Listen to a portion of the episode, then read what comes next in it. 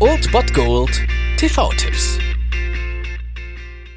Tagesagt und moin, hier ist wieder euer Filmkonsigliere Margie und wenn ihr auf Fremdschämen TV von RTL verzichten könnt, aber mal wieder Bock auf einen anständigen Film habt, dann hab ich vielleicht genau das Richtige für euch, denn hier kommt mein Filmtipp des Tages.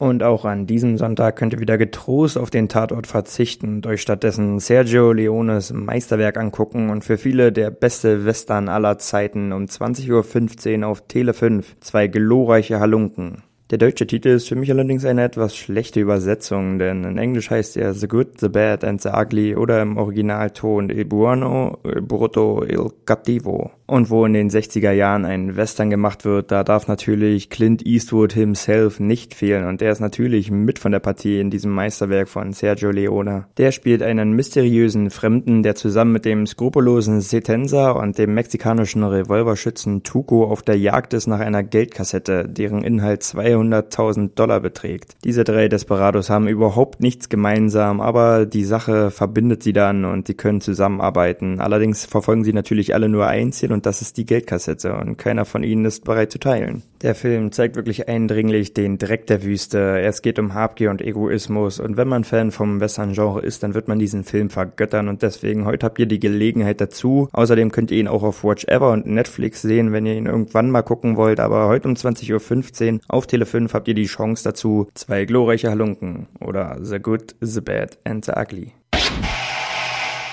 Das war es dann wieder von meiner Seite. Ihr habt wieder die Wahl zwischen Filmriss und Filmtipp und ansonsten hören wir uns morgen wieder 13 und 19 Uhr oder on demand auf Ernst FM. Da gibt's auch einen Trailer für euch und ich bin dann mal weg. Macht es gut, Freunde der Sonne.